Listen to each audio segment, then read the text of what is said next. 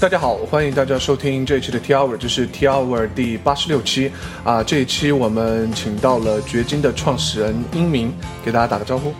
嗨，大家好，听 T Hour 很多年了，终于自己要上来了啊，非常开心能能请到英明啊。就是呃，第一个问题，我想问，这个名字是你的网名还是？这是我的真名，真名。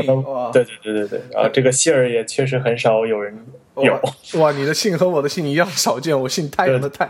哦，那确实是很少，呃，非常少。OK，那么，呃，我简单的知道你是掘金的创始人，能不能再给大家详细的介绍一下你自己？好好，没有问题。但是我我也不讲太长啊，主要还是讲后面内容。就是我自己的话呢，算是呃，就是本科在香港香港中文大学读的通信，本来是个学术狗。然后呢，后来呢就喜欢上互联网，喜欢上做产品，就开始进入到互联网行业。然后大学呢毕业完之后，还是没有逃脱就是家长的要求，读去剑桥读了个研究生。哦，其实，在外人看来很像是个学霸了，但其实自己就是很愧对这样子的一个名号，主要是觉得还是喜欢做东西多过喜欢做科研吧。OK，然后在读研究生的过程当中呢，做了自己一个小的项目。叫做毕老师 Great Chef，也就是我跟你第一一开始相第一次见面的时候，当时在做一个小项目。可是呢，那个时候我自己其实并不太了解，就咱国内的互联网创业这么疯狂、这么火，有这么多投资人爱投钱，或者很多的机会，所以当时只是单纯的想做个项目。但是，呃，之后就有投资人来 pitch 我，然后。于是就回国开始做这个事情了。其实当时还有一些别的理由了，但我这里就就不再赘述了。主要是咱们做产品这边，主要是觉得有人来投资，哎，挺好的，就还不如自己做一下。啊，回国之后呢，这个第一个项目呢就蛮理性的，就是没有做下去。虽然有一定的投资的，虽然是有投资，但是并没有做下去。之后就给出售了，所以这一点还挺幸运的。我只能叫它叫幸运，我从来不敢装逼说特别厉害，就只能叫幸运。因为其实现在想想，当时那项目做的确实不好。然后。对对对，之后呢，就开始了现在的这个公司了，就相当于是一个聚集技术人才、技术内容的一个公司。掘金算是我们的主产品，主要是一个技术的分享的一个社区吧。嗯，OK，那那听起来就是说，你是在研究生毕业以后就投身到了创业当中，是对，一分钟都没有工作。之前在本科的时候，曾经在深圳的腾讯实习过半年，除此外，除此之外，基本上没有工作经验。哦，OK，cool，非常。非常厉害。那么就是说，呃，是什么原因说要让你是回国创业？是因为你是看到了这边的市场呢，还是说啊，正好要回国，所以 在这边做？呃，这块一定要说到也是差不多。其实当时在在在。英国就是剑桥毕业的时候呢，因为确实很喜欢互联网，所以说也投了几家咱们都知名的这些企业，然后有那么两个 offer。但是呢，因为自己当时的一些个人情况，所以说呃，反正当时当时就是谈恋爱了，就谈恋爱出了点事儿，然后这使得我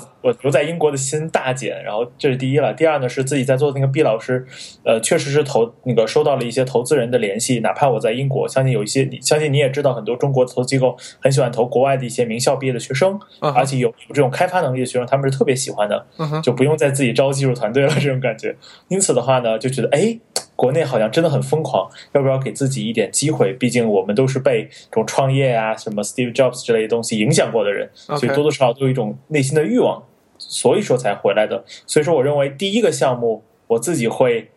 开玩笑讲，就我不敢，我不敢把它叫做创业项目。第一个项目，我只能说我们做了一个小的项目，并且有人愿意拿钱来让我们来做得更好。但是自己如果以现在的知识储备来思考的话，无论是创业的动机、创业的定位、商业定位、产品定位，直至产品路径，其实都远远不足以称之为创业的，就觉得挺水的吧。哦，第二个项目的话，一开始也是走的挺步履蹒跚的，那现在稍微清晰了一些，就已经开始了蛮久了，而且公司也有了两轮的融资，所以说我觉得也算是走到了一定的状态了吧。哇，那我觉得是非常成功，因为我见你应该是在一年多前，对吧？对对对对对。那个时候你还在做你的第一个项目吗？是的，是的，那个时候恐怕是你见我的时候，可能是我刚刚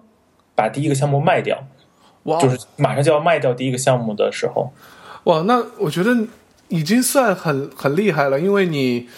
呃，毕业了，做的第一个项目，然后就怎么讲，有一个很好的出路，对吧？我我我来帮你找补一下，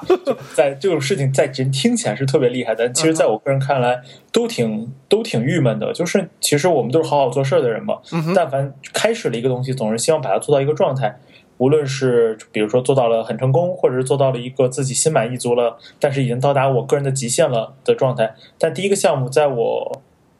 看来，其实就是做的很就方向很不对。就我大概解释一下，就第一个项目就是我们做了一个数据库，里面呢可以把很多的中国学生申请国外学校的那些数据，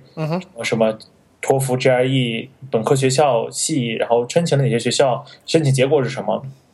这样的一个数据型产品。然后期待着这种数据型产品可以聚集很多的流量，聚集完流量之后可以跟那些什么线下培训机构要广告费。我觉得我我猜我现在。当时的 YY 出来的商业模式是这个，但后来发现其实完全不对啊！这个无论是做的方式、产品是否满足用户的需求，这些东西都挺挺胡说八道的。所以说就觉得，嗯，美其名曰是有一个小的退出，其实我内心觉得更多的是挫折吧，挫败感很强。其实真实的挫败感很强哦，是在外人看来就是哎。他没有做下去，结果还出售，还换来了点现金，好赚。其实我内心的挫败挫败感是非常大的。OK，那那你如果把它定义为一次比较有挫挫败感的一个经历的话，那你觉得你从这个第一次创业当中啊，你你学到了什么？呃，第一件事情的话，就是当时我跟我的几个小伙伴，那些小伙伴不是剑桥的，剑桥的同学都特别的，你知道，特别的 theoretical，就是纯学术型的，所以说确实是没有找到特别合适的创业伙伴啊。他们就算想创业，都是想创业类似于那种技术的创业，比如说一些 ARM，就是那种类似于 ARM 这种公司，那种什么什么什么处理器啊之类的。OK，所以说很难遇到这种产品型或者模式型的。所以说我找的是本科的同学，但是呢，大家大多数是兼职的。到我最后回国的时候，你当时之所以看到我一个人，其实是只有我一个人开始了全职。其实大家都是在一种观望状态。因此的话呢，我觉得第一件事情就是你决定创业，这是一件很严肃、很认真的事情。千万不要觉得，比如我顺手先做个东西，哎，如果它能火了，我再去创业。嗯，我觉得这样子态度和模式一定是不对的。所以说我之后在做事情的时候，我一定是很投入，把就全身心的投入进去。然后第二点的话呢，就是还是要懂得市场吧，就是这个特别重要。我觉得你也做过很多产品了，其实很多东西你做的功能很漂亮，然后体验也不错，什么什么都对，但就是不 work，用户就是不喜欢。很简单，其实用户很少 care 这个东西是否好看，是否好，是否舒服，care 的往往就是需求本身嘛。但是对于一开始的就比较情怀式的或者比较 YY 型的创业者，总是希望做出一种更好的体验。嗯，这个东西其实在真正的商业世界中是很少有特别大的作用的。OK，这两点可能是我获得的比较大的收获吧。OK，那那听起来，我觉得你的逻辑有点像说，呃，你你首先是决定要创业了，然后可能再去寻找一些啊这个市场上需要你去解决的问题，还是说我想到了一个什么问题，我再决定去做它？这个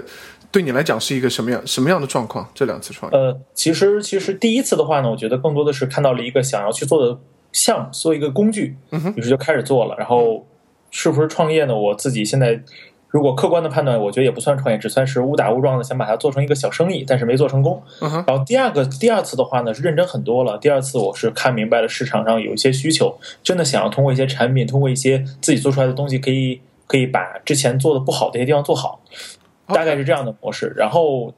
我很难猜，就尤其像咱们，就尤其像我这种比较年轻一点的创业者，其实确实很难在创业的第一天就把整个商业的。就是怎么讲啊？路线，比如两年、三年、五年这种路线想清楚，因为你有很多学习各种各样东西的那个那个过程。但是呢，你起码应该是出于一个自己喜欢的东西，想要去解决的东西，以及自己找到了一种解决方案。基于这两点再开始创业，否则的话，其实就坑特别的多。就是很多是因为创业嘛，就没什么开心的事儿，永远都是不爽的事儿。如果你真的不爱他或者不信他的话，就就很容易放弃啊。我我身边因为最近创业公司死的人太多了，从去年年底到现在，我身边公司但凡有个朋友来给我打电话，都是哎。公司做不下去了 ，OK OK，所以说每天都是痛并快乐着的感觉，是吧？我经常会开玩笑跟他们讲说，其实也你们也没有那么爱自己做的事情，不过是觉得能拿到钱，能开始一个生意罢了，喜欢当老板罢了。所以说，哎，就很多事情我觉得也不太对了。OK，那么，嗯，在谈你的这个新的产品之前，我想问一下，就是啊，你也说了你是在啊在剑桥读研究生，那么我想问一下，就是你。学的是什么呢？你其实是有是有很强技术背景的一个人，还是学的是计算机？是计算机，就学的计算机，对吧？是的。所以从从大学到研究生，一直都在做编程相关的工作。对对对。OK，所以所以你是作为一个，就像我和和我一样，和大多数人一样，可能是一个技术型的创业者，对吧？嗯嗯。OK，那么就是在你在做这个第一个项目和这个项目的话，其实可能技术上对你的挑战反而是相对比较小的，我可以这么理解吗？是的，因为大多数的业务并没有那么复杂，但是我不能说我自己代码写的特别的好，因为我自己偏前端一点。第二个点是我之前写的代码就可能 MATLAB 偏多，然后是做了很多数学的题，所以说真正这种工业型代码，比如说写很帅的后台、很复杂的系统、很好的部署啊什么的，其实也不算是超高手了，就是只能算是能把这个东西做上去这个水平。OK，所以前前端稍微好一点。其实 其实我觉得也，其实创业就是需要这种呃叫什么 pragmatic programmer 对对是吧？是吧？就这这样可能会会是更好的。OK，那我们谈了你前面的一些经历，我们接下来谈一谈你的这个项目啊，就是啊，为什么你在可能经历了开始第一次的失败以后，你决定要做掘金？掘金是一个什么样的东西？它呃干什么？然后弥补了什么？现在什么样的一些空缺？呃，其实这个其实第二个项目呢，我还可以跟你跟或者跟大家分享，就是一开始也挺、也挺失败的，就是就是我们一开始做了一个，你你肯定知道 Product Hunt，就是大家都知道 Product Hunt 对对对这样的一个，产品，然后觉得哎每天可以推荐一件好东西，觉得好帅啊。那我说，既然产品可以推，那我为什么不推荐人呢？于是我们一开始做的一个东西叫做稀土。其实很多很很多人也知道这个东西，其实就是每天推荐几个特别厉害的，你知道开发者啊，成就是设计师、产品经理、创业者啊之类类的，嗯从而可以笼络一批很优秀的人才，这样子，这是我们一开始很想做的事情。但是呢，做了一段时间之后，发现这个东西的对于市场的，就它不太解决什么问题。但是呢，我们在产品当中呢，因为聚集了一群很不错的人嘛，于是我们在产品当中呢，就做了一个小的栏目，叫做掘金。真的是从产品中间做了一个小栏目，小到就是我们一个周末说，哎呀，做个这个东西吧，我们就做了。啊哈，对，结果呢，发现一做出来之后，大家的使用的无论是各种数据还是，使用的这种活跃度，就是远远超过了稀土本身。因此的话呢，我们就把自己的重心，算是相当相当狠的把自己的重心放在掘金上了。但是呢，做掘金之后呢，就可以说一开始的第一步是通过一个不太成功的状态。不小心误打误撞到一个很好的一个东西，这其实是很多创业的特点，就是对的东西呢，是你不太需要想明白它为什么对，它就它就是对的。OK，不对的东西，就是你用尽了心思，它也是不对的。OK，那之后我就想说，掘金为什么对了呢？其实就是因为我们市场上有很多的网站，就是你知道有很多的，比如说传统的技术门户，然后有很多那种资源技术聚聚合站，但大家其实对这上面的内容质量呢很难保证，嗯而而且呢，无论是内容的排版或者内容这种聚合程度，包括它按照分类或者按照标签这种组合排列，其实都有很多的问题。那么我觉得。我们就希望通过一些我们，因为稀土一开始已经聚集了一批很厉害的人了嘛，我希望通过这些优质的人，给他们这样的权限，让他们去分享好的内容，这样的一点点去养这个社区，从而可以帮助看这个掘金上内容的人知道这里面的东西百分之八十、百分之九十都是一定是好内容。OK，那么这是掘金的初衷。然后模式的话呢，就有点像 Hacker News，但是我们因为是服务是面向的中国的用户，所以说你很难去期冀于像 Hacker News 上内容那么高端或者那么尖端。OK，所以说就更符合中国人的这个 Hacker News 吧，因为我们用的排序算法，就热门的排序算法跟 Hacker News 都一模一样，我就直接用了他们的排序算法。哦，OK OK，对然所后以所以你有看那个 Hack News 的源代码吗？呃，它它其实它的排序算法是在网站上可以可以找到可以搜索的。对我到时候可以给你看，他们本身是拿什么写的？是拿 Scala 还是拿什么写呃，的？他是用一个那个反正反正 list 他自之类的。己对他自己发明的语言叫什么 Arc，哦，Arc，很对我不知 hack，非常 hack 的一很个 hack 的一个语言，然后对然后然后我可以，反正你在网上一搜就能搜到，也不是很难了，就是一个按照时间的衰减算法。OK，所以啊，你刚才那个观点很有意思，就是说有时候创业做东西可能。真的不是说你先想好它对就对了，有可能数据会告诉你它是对的，对吧？所以所以很多东西成功之后啊，人们有很多的解释，哇、这个特别牛逼，那个特别牛逼。但其实一开始做的时候，往往需要的是一腔热血了，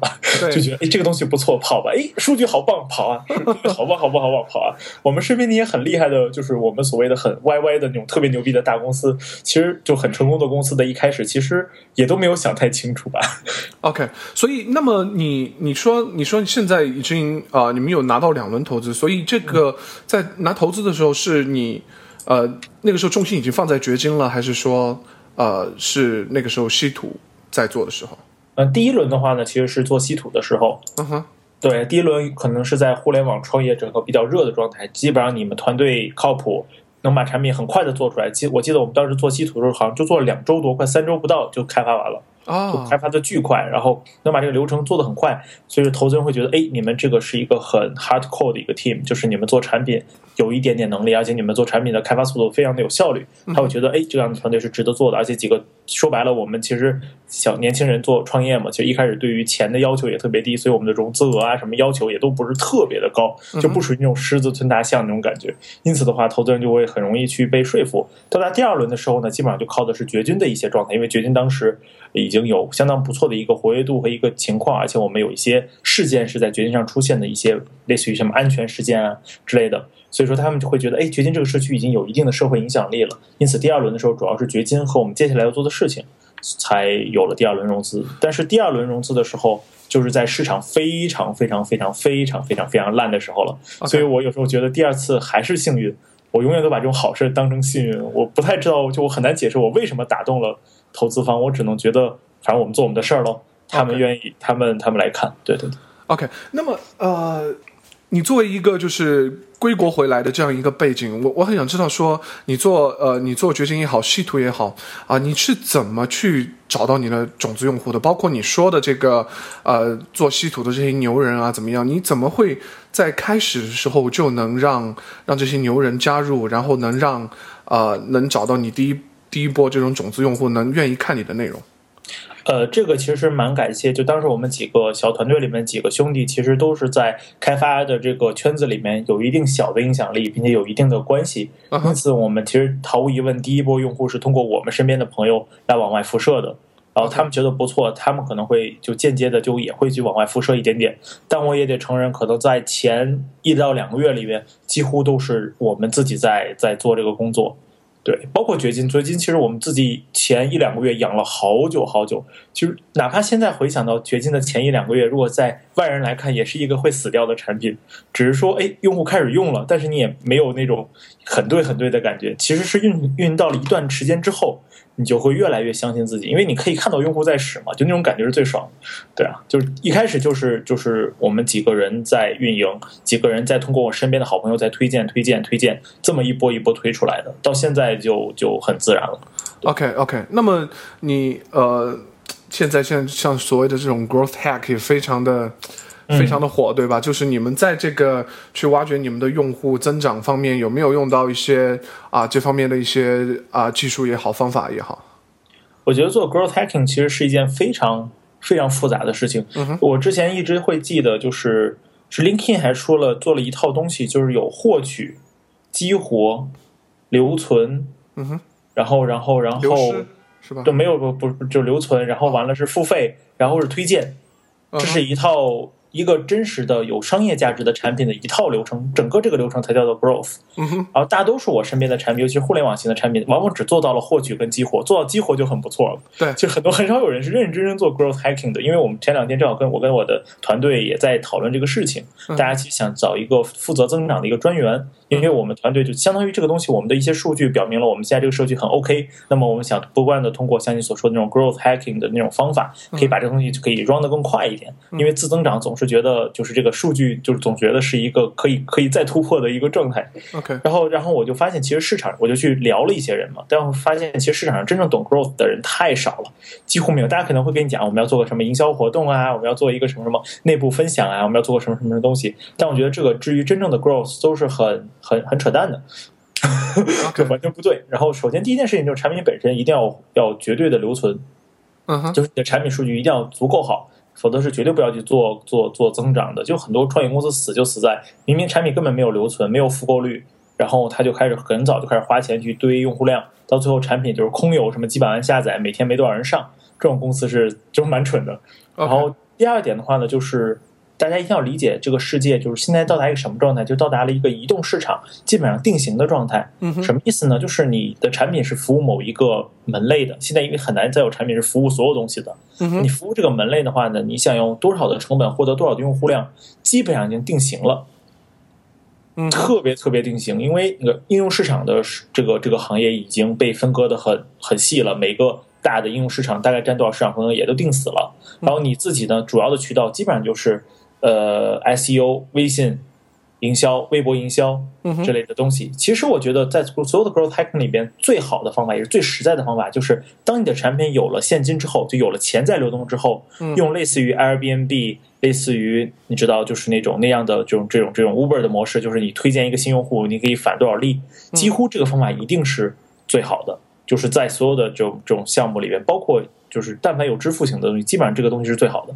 其 OK，他的都都差很多。但是情怀类的话呢，基本上就是内容分享，就是你要让你的内容不时的有一些爆款，或者有一些值得社会社交分享出来的东西，然后不断的去运营出去，让用户来分享。几乎这个几乎的模式就已经很固定了。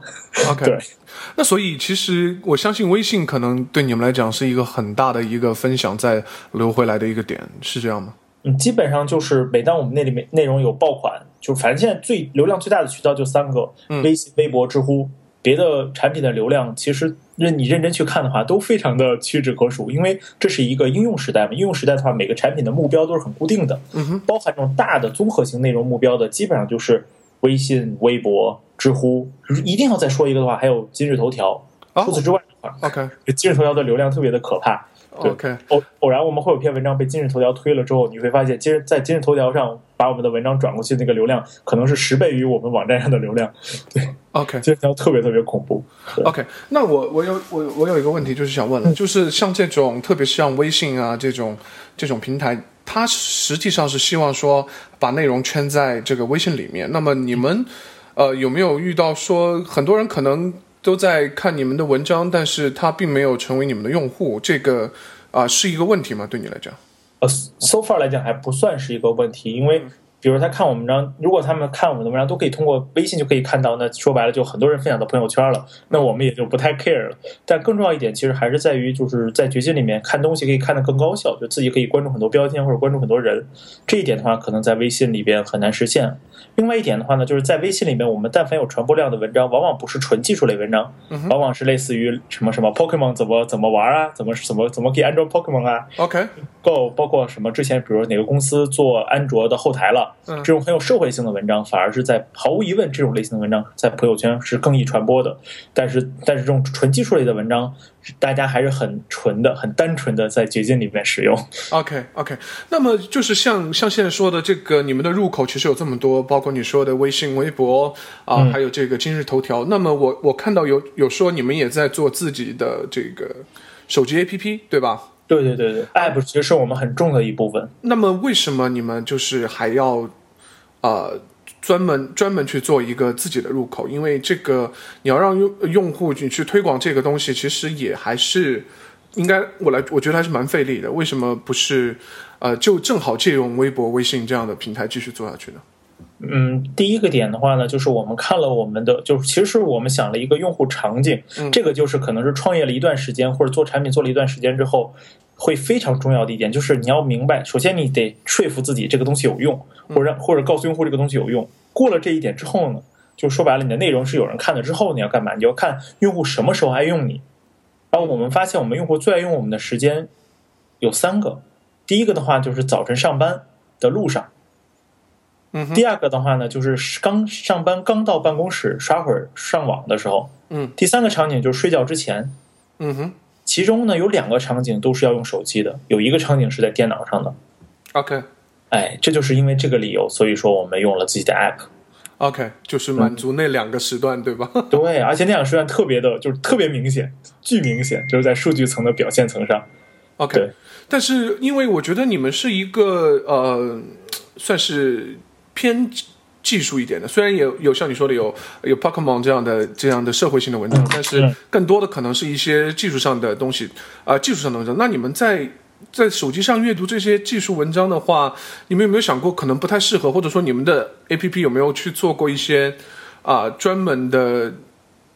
事情，比如说代码的高亮啊，或者怎么样，有没有有没有去做这样的？是有的，我们基本上把那个做的很认真，包括我们最近开始做了各种离线、代码高亮，然后还有包括就是就是就是那种图片可以点击放大阅读，反正就把这种该做的东西都做到了一个比较好的状态。但其实呢，很很多时候，比如说呃，很多时候我们这里面我看到很多人喜欢收藏，尤其是我们这里面最能体现我们活跃度就是收藏数据，就是一篇好的内容在我们这边可以可能会在一天之内就会有几百个人收藏。这种类型的数据，其实，在技术类的产品里面，在同类产品里面基本上是几乎是没有的。对，那么，那么。那么，其实这种类型东西，用户的使用习惯，因为我们用了做了很多的用户的所谓的调研和访谈，他们往往是看完标题，然后在里面阅读一些重要段落，明白这篇文章干嘛，然后他会收藏了之后，到办公室的时候或者第二天的时候再去看再去用，这是他们其实很标准的一种使用行为。就说白了，他们就用这种手机移动的时间，他们看看最近有什么需要关注的东西，然后收藏了之后，他们其实真实的长阅读时间往往还是在在在在在在电脑上完成的。对，OK，make sense。OK，那么呃，我想问一下，就是因为你开始也有提到像这个啊，Product Hunt，还有这个 Hacker News 啊，因为这两个网站在我看来都是以分享其他的内容为主，就是有些人上来贡献内容啊，然后呃，其实就是然后再通过第一个的方式把它顶上去啊，或者之类的。那么现在在掘金的话，呃，是这样是。呃，这样分享的内容居多呢，还是你们也在搞一些原创的内容？呃，现在的掘金的状态，因为我们其实把一个内容放到掘金里边有三种方式。嗯哼，第一个呢就是纯分享，就很像 Hacker News，很像那个 Reddit 那样子，就分享一个链接，然后加几句话。然后第二个类呢是投稿，就是我们为了保证内容质量，所以我们不允许每个用户都有自由的分享权限。这一点可能是我们跟 Hacker News 很不一样的一点，就是我们希望内容质量绝对好。然后所以说有投稿。第三件事情呢，是我们正在测试内测的一个功能，就是原创。OK，因为我们分享内容已经分享到，说实话，已经没什么太多的中文内容和半英文的内容，我们可能三分之二中文，三分之一英文吧。嗯，确实也没有太多内容可以分享了。其实我们也开始想做原创了。还有一点是希望增加 SEO 了，毫无疑问。OK，OK。然后那个，所以说的话呢，其实，在我们的平台上。呃，有了投稿之后，有没有投稿之前，其实原创的内容，因为毕竟就只有那么一个池子的人在做分享嘛，嗯，原创内容可能占个百分之十五左右。有了投稿那那个功能之后，我们整个掘金上大概每一天有百分之四十到五十的内容都是作者原创的，就是他自己写完文章，写在自己独立博客上，或者写在简书上，或者写在什么地方，但是他自己本身在那个地方是没有什么流量的，包括自己做了一个开源库在 GitHub 上，其实一开始都没有什么流量，他会把这个文章分享到掘金里边，希望让更多的人看到，更多人了解到。哎，这个是掘金想提供给大家的价值，就是我们做了一定的流量聚集，然后呢，你们把你们写的好东西分享到掘金里面，让更多的人知道，这是我们很希望掘金提供给大家的价值。OK，那么这个给我感觉啊，就是掘金从原创上来讲，有点像这个 Medium，像你说的简书，还 感觉有一点点像，因为他们其实也会做一些。嗯，内容上的推荐啊，或者是怎么样，就是有有一些中心的东西。然后这个你们的分享这份又有点像 Product Hunt，就是你可以去分享一些其他东西。我是不是感觉掘金是想把这两种东西很好的去融合起来？还是我们希望很有效的融合起来，很有效的融合起来。对，基本上这，因为毕竟有些东西像 GitHub 嘛，就是他写了个库在 GitHub 上，你让他为了他的库再专门写一篇原创文章再发到掘金里，这个流程本身就是不顺利的。但他的用户的在意的地方其实很简单，就是我做了一个好的东西，或者我写了一篇很好的文章，我希望让关注我写东西的人更好的知道。基本上大家的目的就是这个，我们希望提供给他们的也是这个目的。那么，那么他所以说，就是根据用户的需求，所以我们才有了分享或者投稿或者是原创这两个点。但本身的话呢，就是确实是掘金要比单纯的 Product Hunt 要融合的东西稍微多了一些，确实多了一些。OK，OK，我经常看 Product Hunt，因为我。就 p r o t o n 呢本身就是用户量，就是用户活跃度啊，社区感都很强。但我会看到他们的那个创始人和包括他们创始团队运营这个社区也运营的很累啊，我能看到他们好累啊。嗯，对啊，就看到他每次就会比如分享了一个新新的产品上来，然后他们就我猜他们一定是之前运营好了一段话要贴到底下，然后所以他们就写的特别认真。就他们也是一个运营的很辛苦的社区，我能看得出来。OK OK，那么呃，我我想分析一下，就是对掘金来讲，可能有几类几类用户了。像第一类可能是你刚才说的那些和牛人一起用掘金啊，这这部分人，可能他们他们是主要的一个内容分享者吗？嗯，可以这么理解吗？对。那么他这一类用户的话，你你是怎么让他们非常好的粘性在这个掘金上？就是他们为什么要来做这个呃？这个 sharing 就是可能对他们来讲有什么好处呢？呃，基本上的话，我觉得真正把大家留下来的点是分享自己的自己的文章。这是真正把用户留下来的。之之所以，比如说分享一些别的库，我觉得给大家留下来的原因还是在于一定的量级了吧？就比如他把这个库分享到别的地方，可能是二十个人看、三十人看，分享到掘金里面，可能如果他东西真的好的话，可能会有一百多个人、两百多个人收藏，甚至会有一些评论。这可能是现在掘金这个量级带给他很大的一个价值。然后，但是我觉得真正能让用户有价值的还是原创，就他自己写了个东西分享出来。我觉得这个的价值在目前来讲是掘金提供给大家最明显的一个价值。OK，所以对于这些用户来讲，是不是掘金很像一个啊垂直的 Medium 或者是垂直的这个这个叫什么简书一样的东西？呃，可以这么说，但是我们还没有到达完全的像 Medium 或者像简书那样子有原创功能，人们在里面写文章这个程度还远远没有到达，更多的是作者自己写好文章分享到掘金上。哦，OK，是这样。其实我其实你讲到这个很重要一个点，也是我个人很希望呃分享给大家，就是我自己也是从博独立站长出来的一个人，我很爱写博客。嗯哼以前我自己有个博客叫 blog dot 名 dot day，就用了个很装逼的这个 域名。OK，dot day 的域名，然后当时写的很认真，有技术的，有关于创业的，有关于产品的，有关反正各种各样的东西，有情怀的，有装逼的。嗯但当时大概用了很久很久的时间，写了 N 篇文章，大概能维持每一天大概有小一万的 UV，其实是在博博独立博主已经很不容易了，嗯哼，小一万的 UV。然后呢，我发现就是维持这个流量特别的困难，因为在现在的状态，人们其实其实，在就是 SEO 的时代，在纯网站的时代，嗯这个世界是蛮平等的。有一个有一个有一个 SEO 或者有一个流量聚集站或者门户网站，稍微是一个山头，其他的世界都还是蛮平的，很多小的部落。但是呢，到达手机的时代呢，我们其实就完全完全变成了几个寡头了。我们获取信息的渠道，这使得在这个时代里边，其实独立博主几乎要不然就开微信公众号，要不然就很难再有内容，就自己的内容很难再被人攫取到。但是呢，我们这种技术类的内容呢，完全在微信公众号上又不是一种很好的展示，对，因此的话，我们我会觉得，呃，掘金提供给大家这个价值是我个人很 care 的点，就是第一个是你有好的内容，你想告诉别人，自己写完了之后可以告诉别人，掘金可以给大家有这样一个渠道。第二点的话呢，就是对于阅读者，掘金通过它的排序方式，通过它质量的把控，通过它的一些展现层，使得人们可以在看内容的时候或者获取内容的时候效率更高。基本上给两方提供的价值就这么简单。OK OK，所以其实你就是通过算法也好，你们的编辑也好，就是你给看用看文章的人给他们更好的内容，然后嗯让那种写文章的人可以在这里去找到要看他们文章的人，其实这样对就完成这个事情对。对对，OK，那么就说像你说的这个模式，可能原创的人他现在更多的是可能是在自己的 blog 或者自己的 medium，但是他只是 share 到这里。那么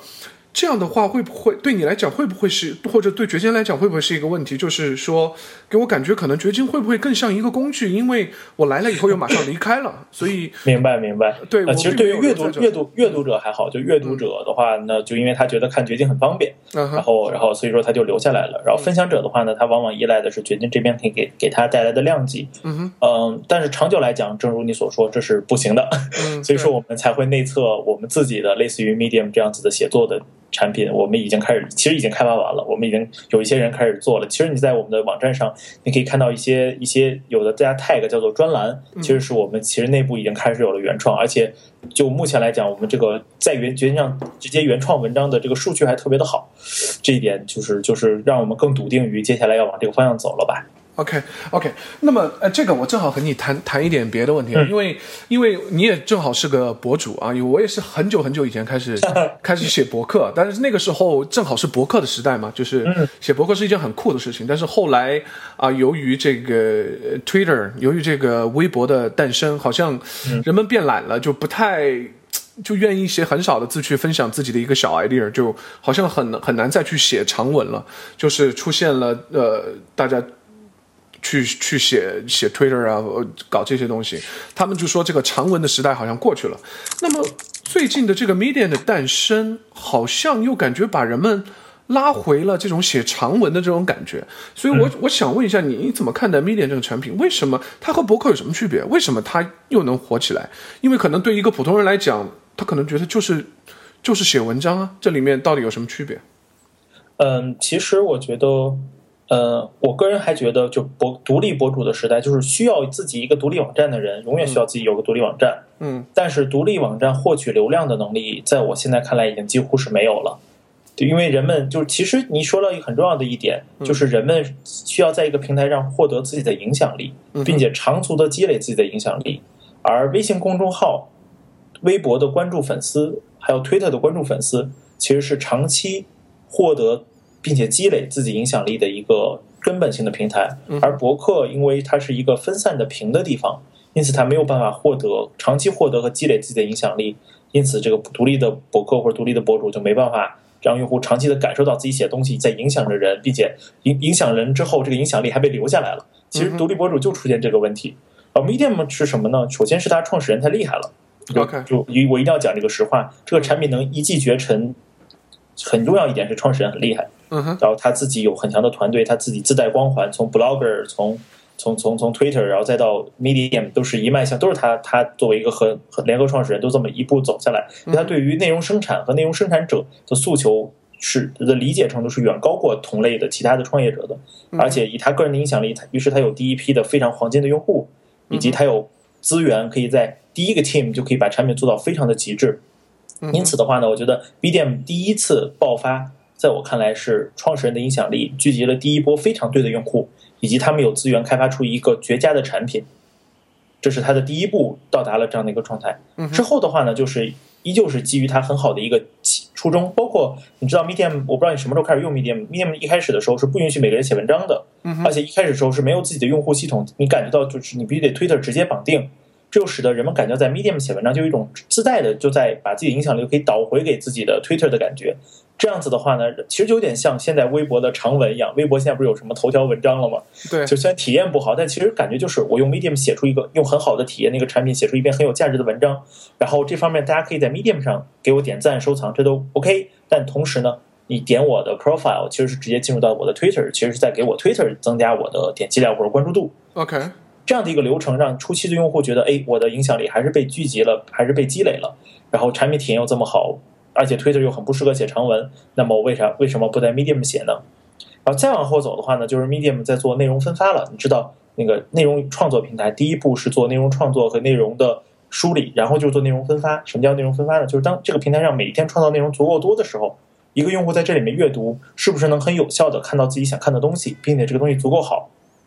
然后他就用了标签，他用了关注，用了推荐，反正这种很复杂的一些的逻辑，让一个人每次打开 Medium 的时候，永远都有一到两篇很好的文章。哎，人们就会觉得，在这样的一个很有体验很好的产品下，还总有好的文章能看到，并且这些文章被很丰富的分享到了 Twitter 里边，有很多的渠道可以看到这些人，而且第一波在 Medium 写文章的人都还这么厉害，嗯哼，因此才塑造了 Medium 可以说在一开始的状态非常的好，并且延续到现在都是很有活力的一个创作社区。对，其实它是一堆一堆一堆事情做对了导致的结果，并不是某一个、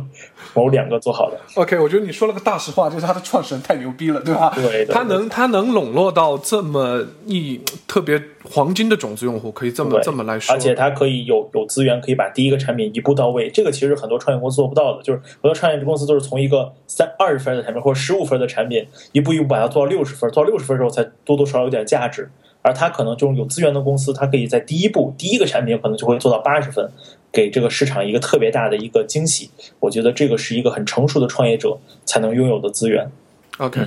所以其实这个第一个最重要的条件就是在你创业的时候是不具备的，所以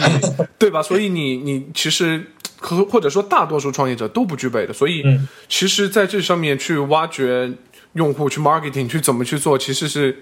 我觉得是一个很难很难的事情，很难很难。我现在就就就就，我很多时候说一个事情做对了的一个原因是什么？就是你很不想走第二遍，这个事情就是做的比较牛逼的。比如说我的高考，就我高考当年也是碰撞撞大运考好的，所以我很不想考第二遍。然后掘金的运营，又我其实这里面其实很很感谢我的这个另外一个创联合创始人吧。然后他其实是负责了很大一部分的内容和运营的在初期的积累。其实我们俩现在想想就是。再让我们做医院，真的是不想做啊，就太辛苦了。一开始的时候，OK，这个能不能能不能简单讲一下？因为我觉得可能对很多呃创业者来讲，他们真的是完全不知道怎么走第一步。我觉得就是你有没有什么经验可以分享？就是首先，首先就是就是，比如说一开始缺内容，但是用户已经来了，一开始有些用户来了，你发现内容不够，那你就得通过一些方法自己来攒一些内容，自己来分享一些内容。嗯哼，后来呢，分享内容又多了点，那就发现，哎，越用户又不够了，你就得去找用户。比如说，一篇好的用文章好的时候，你到处艾特一些朋友说，哎，你能不能帮我转发一下这篇文章，真的好好啊之类的，让 OK，更多的人看到。然后后来呢，就是我们花钱花的很省嘛，就不舍得花钱。但是呢，每隔一段时间，我们可能会用一些活动来激励一下用户，比如说呃送个书啊，送什么东西，大家来分享一下。到后来呢，就是团队的人多了一点，包括我们自己拥有的一些资源也多了一点之后呢，就开始做定期的。包括我们有个很有名的，我个人很欣赏，就团队里做了一个叫做“掘金翻译计划”。就因为一开始掘金还是比较装逼的，就有很多的英文文章，但是很多的用户就会在底下评论说：“哎呀，这个这个英文文章真的是这个看的还是很吃力的，如果有翻译就好了。”于是呢。当我们有相应的人力来支持支持之后，我们就有了这样掘金翻译计划，在 GitHub 上已经有快两千五百个 star 了，都是一些掘金里边的文章被我们的用户社区里的用户翻译好，并且分享到掘金里的，这使得掘金在内容生产上有不断的就有活力，而且有很多很好的一个中文内容的产出。就是这些很辛苦、很肉身，就是肉搏，就有点像肉搏战的感觉，一步走过来的。OK，所以说你们的这些翻译实际上是呃 user 去对对，全部都做的来做的。OK，那么这个我就有一点呃，有一点想问了，因为呃，我以前问过一个人一个问题，就是说，呃，百度知道也是回答问题，那个知乎也是回答问题，为什么这么多牛人愿意在知乎上回答？然后当时我大概听到一个答案，就是说。呃因为知乎它其实很强调这个人，他很强调这个人在回答这个问题，他在回他回答的非常好，实际上对他自己是一种是是是一个一种怎么讲，就是建立他的 reputation 也好，或者怎么样。那么你在百度上回答问题，可能人们更多的是看关注的看对看内容，你都不知道是谁回答的。那么你们是有没有去设计说，我怎么去鼓励这些用户去做做这个 UGC 呢？其实其实就是很简单，就是刚像我刚才讲了，嗯就是你要就是真正我们掘金做到对，或者做到像现在我们已经让用户可以自然而然的每天就会有很多人分享，就是因为我们让用户把自己的原创内容分享过来，这个是到目前为止我觉得整个掘金最对的一步，对。然后当然了，用户可能有百分之六十的欲望是分享自己内容，然后百分之四十是看到一些好东西，知道掘金上有人看，又分享过来，这使得现在掘金上的内容是相当丰富和澎湃的。但是我觉得真正对的事情还是他原创，就是他自己分享了一个东西，分享了一个原创到掘金上，嗯别人看到，哎，这是他原创的，那这个用户来关注一下吧。这个流程打通了，才是让一个用户真正留下来的一个原因。OK OK，那么你们是有自己的编辑团队吗？能不能介绍一下你们现在团队的规模或者是组成是什么样的我们团队现在二十个人啊、其中产品开发依旧是我们的主营，？OK 就产品开发占到了十三，要算一二三四五六七八九十十一十一十二个人都是产品开发，OK。然后剩下的有一些行政的，还有一些东西是两个，然后运营的人现在应该是五个人，总共运营团队有五个人在运营这个产品。OK，你们的运营其实是包括内容以及做一些 marketing 之类，对市场运营、线下活动的合作，凡此种种都在做。对对对对对，所以说并不是一个很重重运营，就是我们的运营往往是来自于内容分发，就我们有好的内容，我们也在微博上或在一些其他渠道上有一些分发，但其实，在内部的运营上并没有像大家想的那么复杂，因为本身的一个排序机制和本身的一种我们对于内容分享者的极强的限制，我们基本上不给，很少就给用户可以自由分享东西的这个这个入口是很少的。OK 那么，其实我们对内容本身的质量是很少进行进行梳理或者进行删除啊，这个几乎没有，但偶尔会有有些广告类的东西我们会删掉，除此之外基本上完全不会删除。OK OK，那么呃，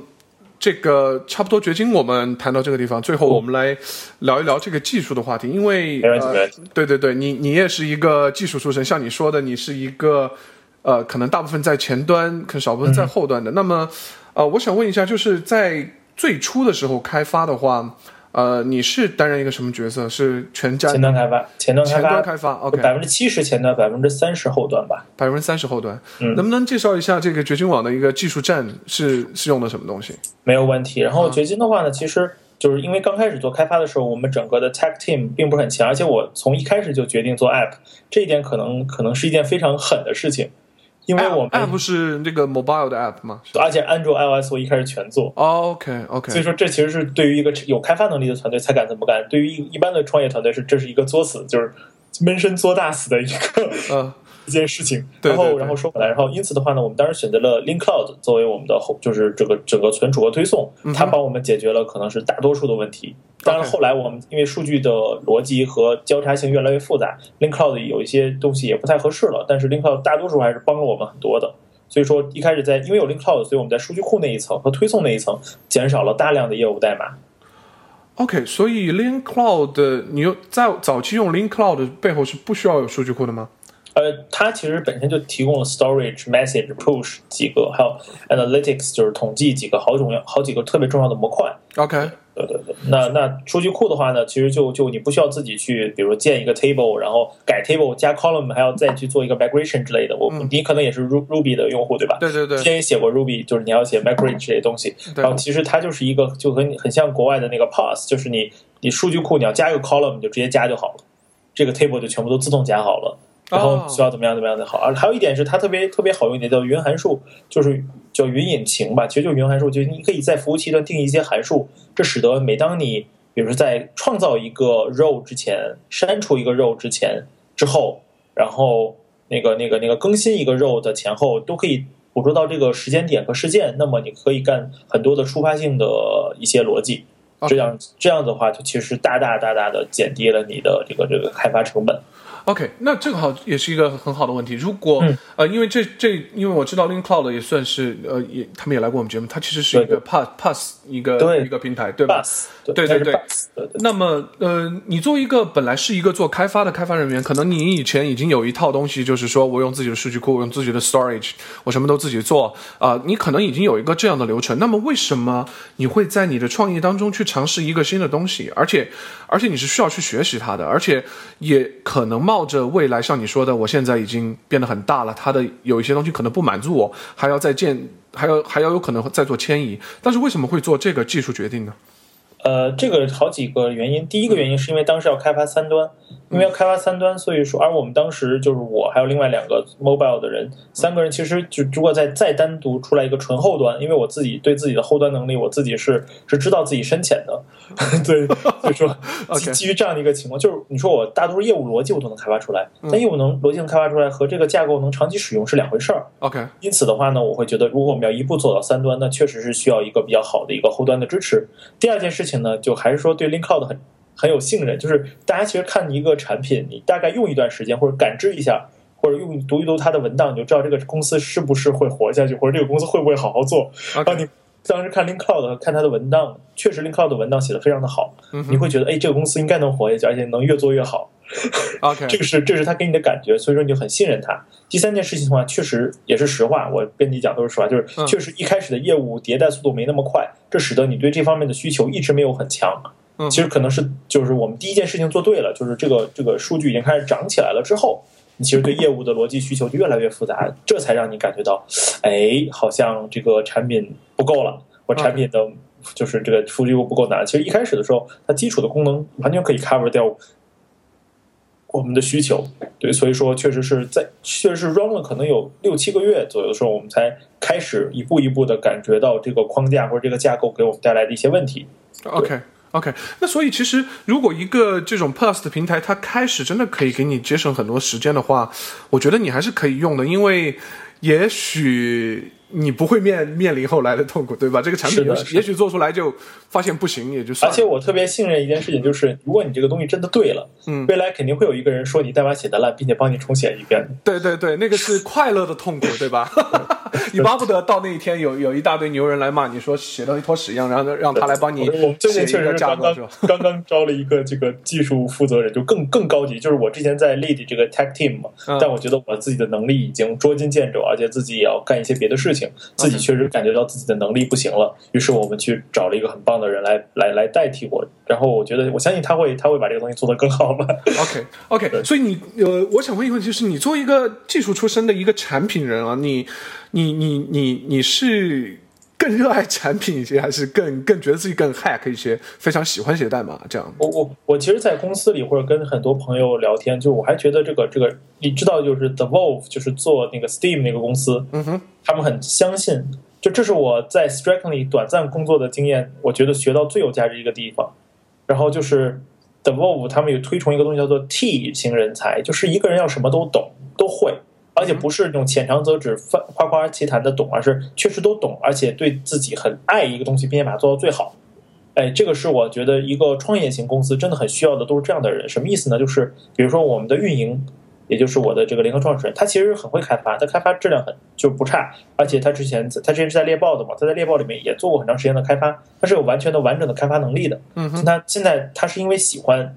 运营，他觉得对内容很有很有爱，他喜欢社区，因此他现在在负责这个事情。但他对另外几个事情，他其实都有自己的想法，对产品、对商业、对开发，其实都有自己的见解。而同理，我们的产品、我们的开发，每一个人其实都是对各个其他分类都是有一定了解的，嗯哼，并且自己对自己主营的事情是最在意的。这同理也是我的一个选择。而我的话呢，其实。嗯，相信你其实也参加过一些创业公司，你知道这个创始人干的事情就是公司最缺什么的时候，他就是什么。对，就最缺最缺 tag 的时候，在我的能力里边，OK，我这个部分要 focus tag。如果公司这段时间是很缺钱的时候，那我这段时间要变成一个很能在外面去去去做事情的一个人，来把钱搞到。如果我现在是一个，比如公司需要 marketing 需要市场，那我就得把自己变成一个很能说话的人，跟很更多人去介绍我决心。其实还是一个这样的一个多角色变化的一个状态。OK，那么呃，我我也想问一下，就是因为像你说的，我也觉得就是创业者整体来讲是一个应该是一个很综合的一个人才。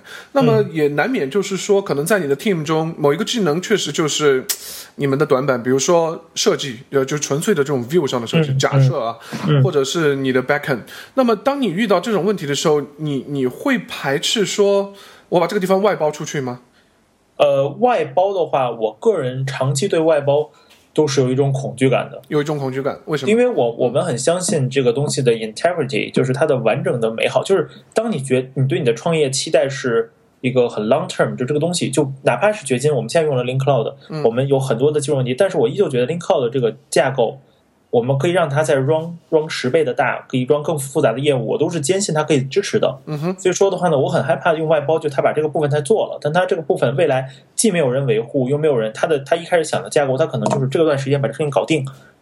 所以说他设计的东西又不能长期维护。在这样的一个情况下，我很担心这个东西，你你做公司还是要做很久的嘛，你就你做东西还是要想做很久的嘛。那么他这个东西，如果他当时的这个设计和企划是一个短期利益。而你做东西又是个长期利益的话，我总担心这个矛盾，这个 conflict 是在未来是用快用用更多的时间、更大的人力和财力才能解决的。OK，所以在面对这样的问题的话，你更倾向于说我不擅长的，我自己学了，我自己去学，自己去做，对吧？嗯，如果公司有一个事情特别重要，就没这个东西，公司要死，而你又不会的话。那这个东西可你就不应该做这个事儿了。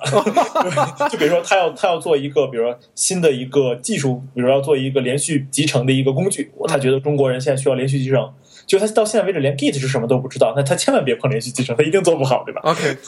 是的。所以所以这这那那可能更倾向于说我去 hire 一个这样的人，或者找到这样一个合伙人。对，而且你去找解决方案，往往是公司很需要这个东西，但这个东西并不是会影响公司生死的，就公司影响公司生死的事情。应该是在创始人或者联合创始人或者是 core team 的场把握之中的。你永远是增加的新的人，是让你的公司和让你的东西更完整、更完善。但是应该不会出现一种状态，就没这个人，你公司就比如很多创业公司没有技术 CTO，这个公司就发展不下去，连东西做不出来。那其实这个公司本身就有很大的问题，对不对？OK OK 呃 OK，那么。呃，我们说回来说这个技术栈啊，像刚刚我们谈谈到这种 Pass 服务啊，包括还有一些可能是一些云服务、云主机。当然，最早做网站你还得自己去放个物理机啊，这样这样很麻烦。那么，呃，你觉得这个对创业来讲其实是一种进步吗？就是你未来如果在做新产品，或者是你你有你有人创业向你咨询，你会推荐他去用这种抽象度更高的一些云的平台吗？其实我相信你，你也经常会看国外这个网站，包括我自己很相信，就这个 serverless 的这个这个时代，我觉得就是很快就会到达。OK。对对对首先 S A 都会失业是吧？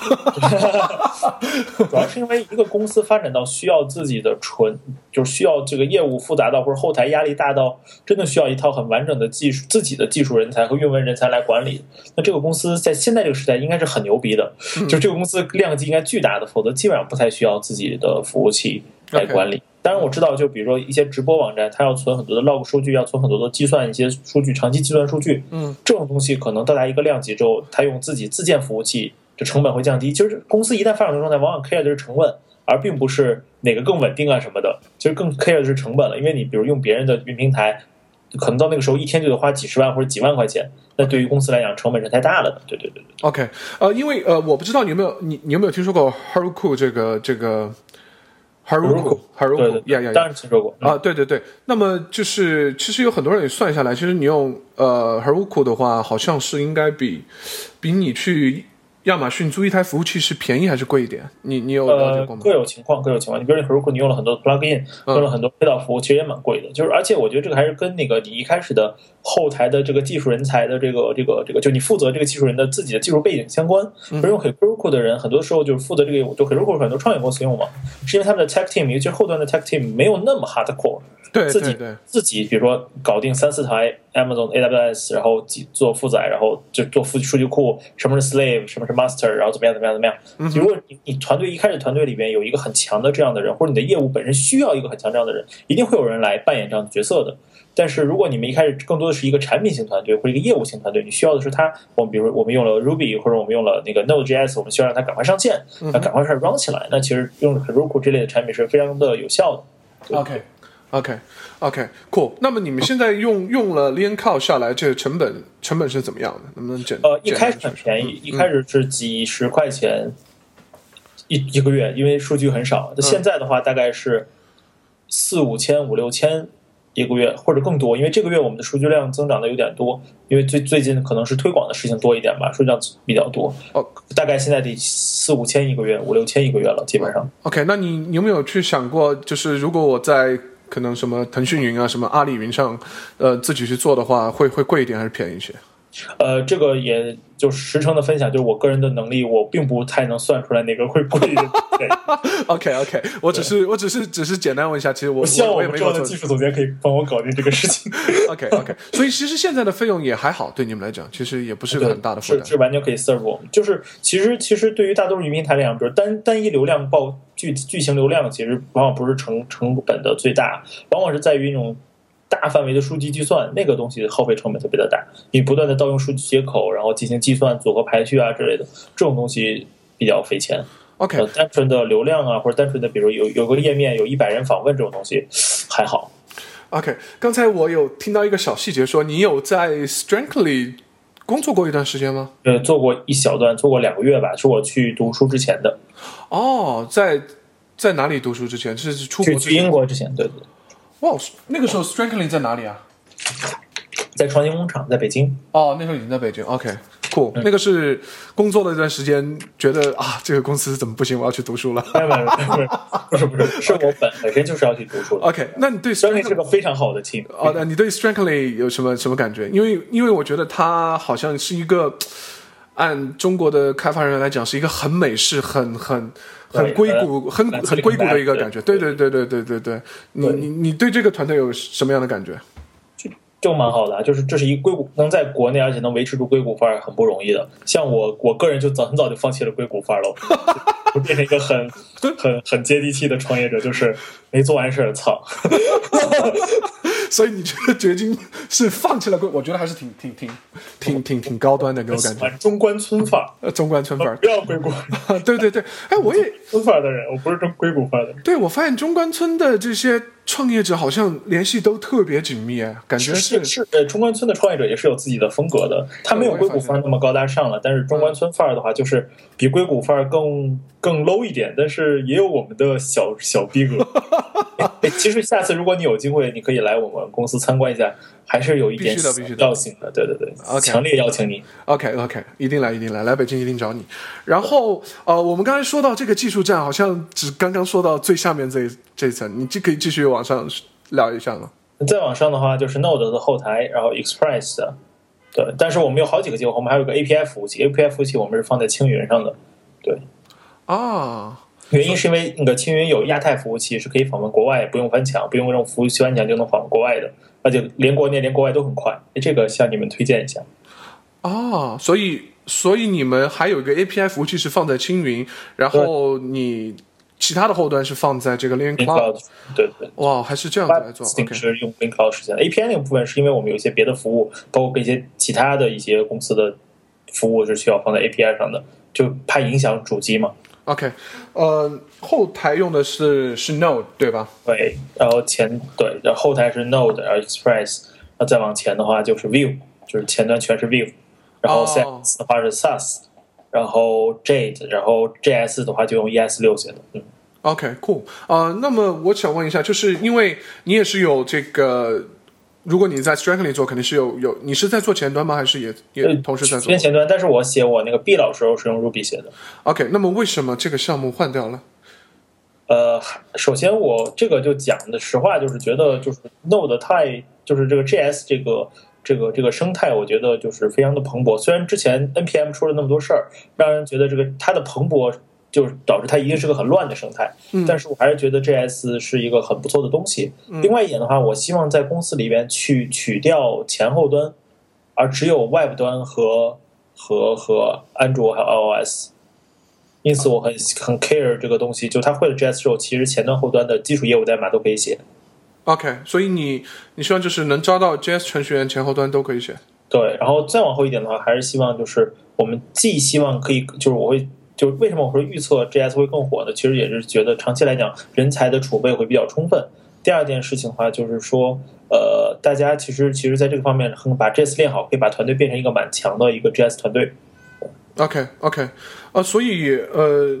从人才的角度上来讲，我觉得这真的是一个对的事情，因为嗯 Ruby 好的人真的挺难找的。反正我的感觉，我的感觉是这样子。而且 Ruby 有一点就是它它它爆发过，它绚烂过，它澎湃过，它就过去了。这其实是一个那个框架走向成熟，或者一个语言走向成熟的一个标志。嗯哼 JS 迟早有一天它也会变得很安静，大家都默默的拿 JS 写很多的东西，但是他也没那么帅了，没那么新潮了。OK，但是我觉得就是对啊对啊，就是其实其实 Ruby on Rails 蛮好的，而且之前很多人诟病它的性能问题，在我看来完全没有问题。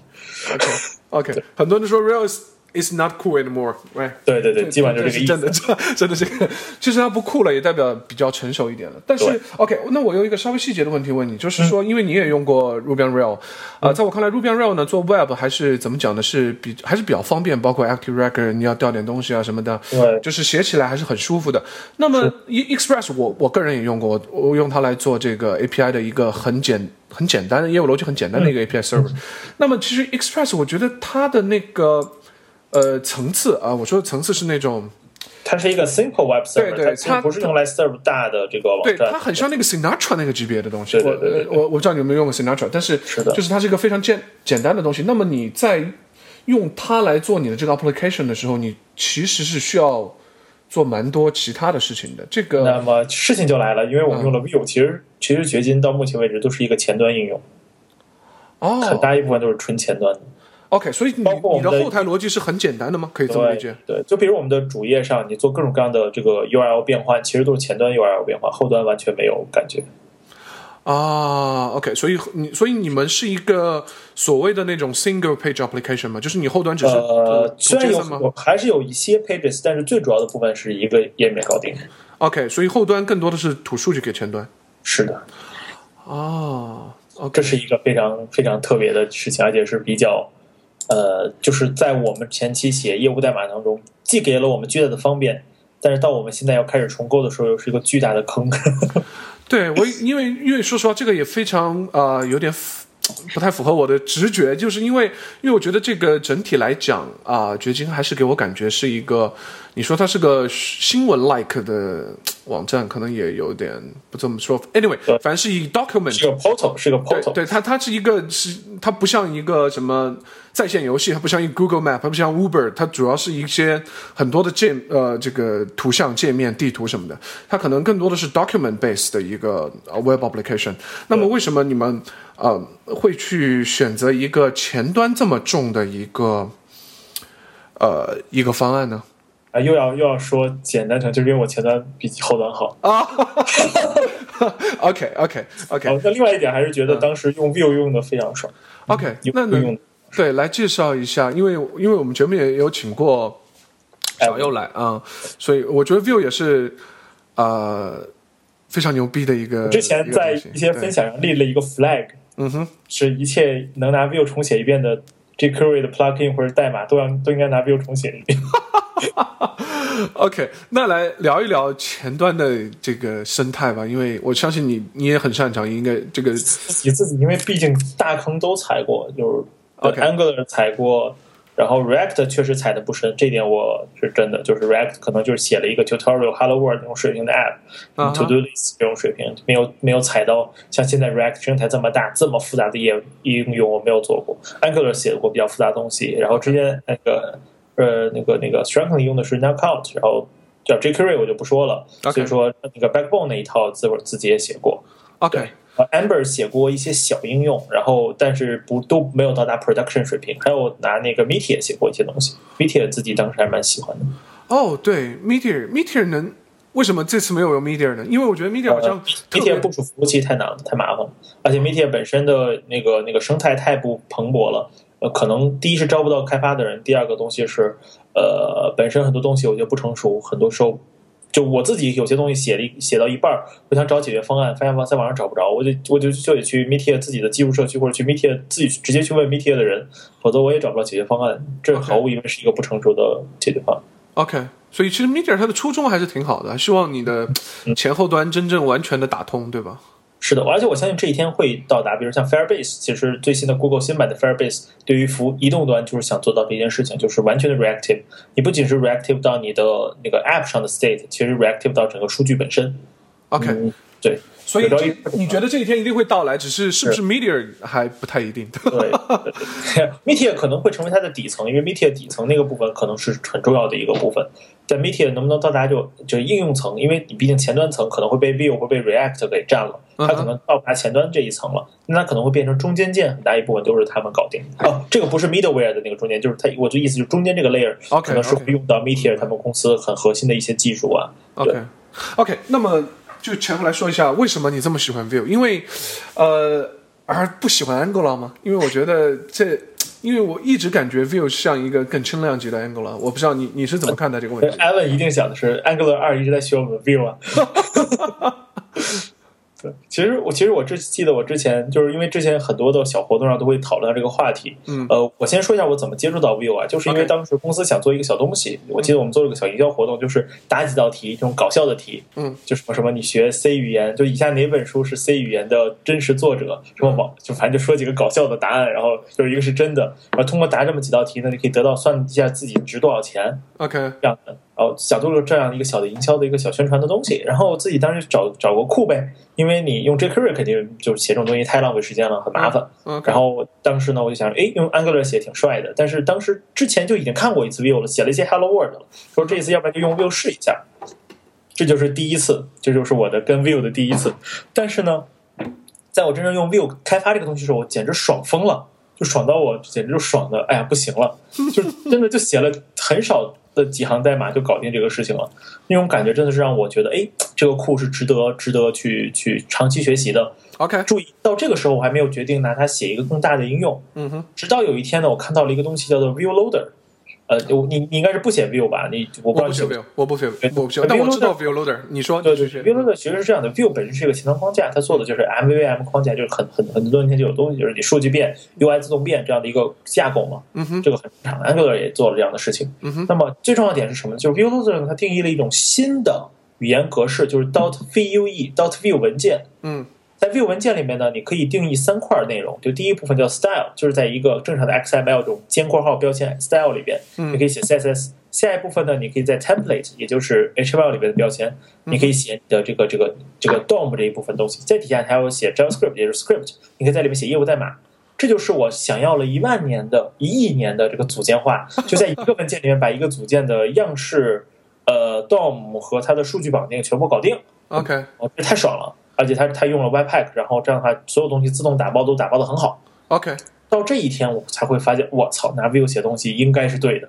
而且它，而且它的代码，你注意，它每当 Vue 出现一个新的库，一个组件库、plugin 库，嗯虽然 Vue 是一个，就是 Evan 就是从一个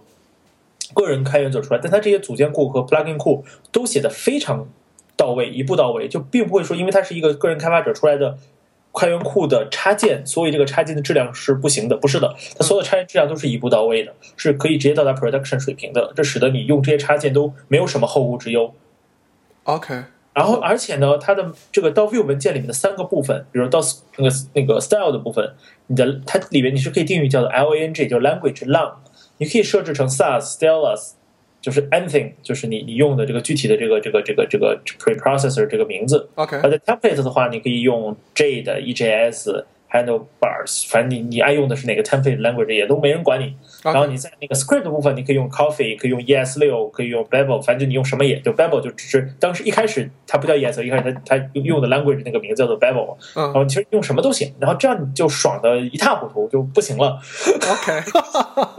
然后这样，然后它组件之间的调用，我记得我是最早是从零点一一还是零点一零，我也忘了，反正哪个版本开始用。到后来我写整个掘金写的最复杂的时候是用的是零点一二，嗯哼，然后那个时候其实组件之间调用的逻辑就已经基本上能写的很好了。后来它出了正式版的一点零，然后呢，它又出了 View Router，也就是所谓的就前端的 Router。我记得我刚开始写 Router 的时候，前端 Router 的时候还没有那个 View Router 呢，View 是 Director 写的，Director 就是大家用了很久了，就前面一个大 hash，后面变各种 URL 它会变。OK，那你现在有有保持这个 View 版本的更新吗？有啊有啊，我们一直在更新到最新的一点几版，然后但二点零我们还没更呢，二点零没更。OK OK 二点零更的话，可能我们要多花一点时间，因为二点零删了很多的语法，做了一些语法收敛，OK OK，但我们一定会做二点零。OK，我 我觉得你真的是热爱技术的，因为我听你你一说这个技术细节，两眼放光的感觉。OK，那么呃，Vue 当然我也很喜欢，当然虽然我是一个国际主义战士，但是我还是觉得这是一个中国人做出来的东西，我内心中还是有点莫名的 激动，个激动。对对对，虽然我是一个国际主义我战士，也希望它更好了。但是 OK，现在 Vue 呢，在世界的角度上来讲，它依然可能，你要说它小众也不对，但是呢，就是也可能不是 Top Three 这 Top Top Three 这种感觉。那么你对这个 React 现在好像是 Top One 了，就是大家都在谈，每天我听各种人都在说，包括你们是技术社区，可能你们也会有啊各种 React 前的内端的新闻。容内容量级真的是对对对吓得要死，对对对，你对 React 什么看法？牛。呃还是就是来来，我们来这么讲啊，就前端框架很好玩，就前端框架最重要一点就是，呃，它的语法好看，它的功能帅，这都没有用。嗯，最重要的一点是它能进入到 production，就是它能被大公司和真正应用到产品当中能使用起来，这才是真正的有用。嗯很多框架很烂，但它只要能被就是公司使用，它其实都有价值。但 Angular 和 React 的好处是因为它背后是有一个歹楼，就是有这个这个大公司出来的，然后他们可以说 Google 我们用了 Angular 服务了多少多少人，我们的 React 又服务多少人，Instagram 直接拿 React 写的，那么你就会觉得哎，这个框架天然。因为你看，我们选框架时往往在意的就是这个这个框架能否支持复杂的业务。当业务越来越复杂，它能不能长期稳定、长期的管管理好这个 code base 不要乱。第二件事情就是它本身性能不要出问题。那当一个大公司在产品里用这个产品的话，这些问题初期的问题基本上就就就就就就就就就 self proof，就是保证自己就证明这个这个这个框架是没什么问题的了。OK 然后你就很信任这些大公司的人的技术水平，所以你预测它这个框架本身的代码不会太丑，不会太烂。那么这一大套东西证明下来，你就会说，哦，这些这些库很棒。OK 而 React 之所以这么棒，我觉得还是在于它的理念是比较对的，就是就还是说我们要彻底解决，就是当我们有了数据之后，样式层自动自动刷新这样的一个根本需求。嗯哼这个这个这个，我觉得就 React 解决很好，然后在那个 Facebook 这样的一个推动下，然后又有很多公司因为信任 Facebook 也信任这样一个功能，快速的使用了 React 之后，那么这个库就很很快的就进入到一个正轨，它就开始蓬勃发展。然后与此同时，各种各样的 plugin 啊、相关的 conference、相关的这种这种培训、演讲哦啊，各种东西都有，这使得这个生态一下就催生起来了。所以我我确实承认它整个生态的发展是非常的好的。对，但是我我也承认说，像你开始回答第一个问题说，啊、有一个大公司在后面站台，而且他告诉你说我就在用，那么你会不用担心说我发展到很大的时候，它不能满足我复杂复杂的业务，这是肯定可以回答的一个很肯定的问题。但是作为创业者，会不会有另外一个问题，就是我在创业的时候，是不是要按照这个这么大一个公司的方式来解决我的这个小业务呢？这个你，我觉得你这个点特别的对，就是我一直说，我觉得我很喜欢 Vue 的一点，嗯，和相比于 React 来讲，就是甚至相比于 Angular 来讲，就是就 Angular 还好了，尤其是 React，就是嗯，我我写业务，我之前有一部分是拿 jQuery 写的，或者我之前一部分是拿别的一个框架写的，我现在这块儿这块儿有有一段业务或有个页面，我想拿 Vue 写，能不能行？是可以单独出来的。嗯哼但是呢，我们用 React 往往就要把整个这一部分得重写一遍，或整个这一部分都得拿 React 写，而且要配上很多很多的相关的工具，很多很多的轮子，把一群轮子装上，才能这个车才能跑起来。这个可能是 React 带给大家最大的一个成本。OK，所以其实我也觉得创业者可能会更倾向于这个。呃，更轻量级的一些、更方便或者是更灵活的这一点可能还是要跟这个具体的开发者相关。就是我们对于创业来讲，可能在初期有可能前半年或者前一年，其实其实最在意的是东西能跑出来，然后你做出来的产品是有人用的，别的这个功能细节或者工业化的细节，或者你的产品是否好到，比如说五十年这个代码都是完美的，真的是不太在意。OK，OK，、所以说。所以说，就看他初期的开发者最擅长用哪个框架，并且是初期开发者可以思考到未来，比如一年，我虽然我现在不不长期不断的重构代码，但是我这个代码到一年之后是可以被我以及新的人，包括大家一起能继续重构的，基本上他能考虑到这一步就够了。至于他能不能想到那么细节，我觉得这个倒是不太重要。OK，对，包括有些朋友说我他现在是想从零开始学完 React，然后去做一个他们公司新的产品。我说你有病，你赶快先 拿你的拿你的好好的用你现有的很熟的那个业务逻辑先写出来。OK，真的这是这是最对的，这是最对的。OK，呃，嗯，那我们再回来谈一下这个你的 mobile apps。像你说的，你居然是在第一天就决定要就是要要上线这个，就是在你的第一个 release 就要有这个 mobile apps。对，那么我想问你，就是你作为一个就是前端这么优秀的一个开发者的话，你的背景是前端的，那么你在做 mobile 的时候，你是会想到说，我要用一些前端的技术去做这个 mobile apps，还是我需要做 native？你是怎么去？我们是用 native 做的，然后原因是因为我们当时另外两位开发者，呃，他们的 native 水平很好，所以我们有这样的一个开发能力，我们决定用了 native。对对对哦，那你们有这个条件。其实我知道，可能大多数的情况就是你说的，可能一个前端一个后端，然后我们又要做 mobile apps，怎么怎么办？就对，就是是非常难其实你们没有遇到这样的问题，对吧？没有没有没有。所以你们公司一直是开发，就虽然我们老说我们开发和产品还是不够快，嗯但是相比于其他来讲，我们的开发产品一直是比较充，就是在初创公司来讲，我们的开品开发和产品一直是资源是比较充沛的。那毕竟我们包括我们招人，其实都是从我们产品里面自己招人就可以很快的招到人。OK，那你那虽然你们的产品可能没有没有这么用，但是你个人作为前端的开发者，你对这种 hybrid 技术啊，比如说一些像 React Native，甚当然 React Native 实际上是用 JS 写 native 的，我也对对对，当然有一些是 hybrid，就是混合一下。你对这些非纯的这种 native 的这种 mobile 的开发的技术有什么看法吗？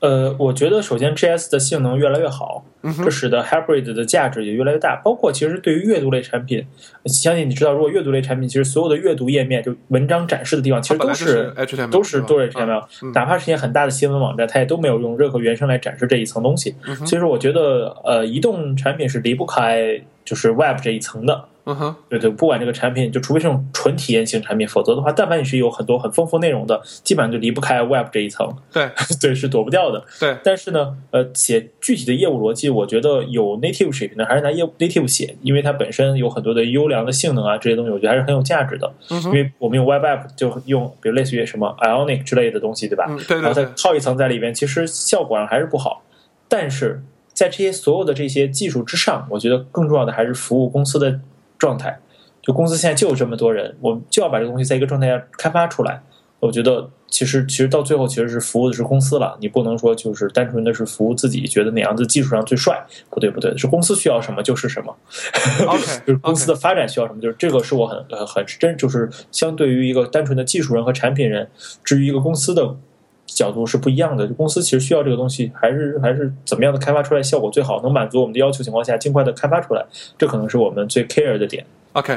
那么 OK，最后最后再问一个问题啊，你作为一个、呃技术呃技术网站的创始人，我看你这里的分类有这个 Android 前端、iOS 后端设计产品，嗯那么哪一个模块其实是最火的呀？安卓，安卓？对，为什么呀？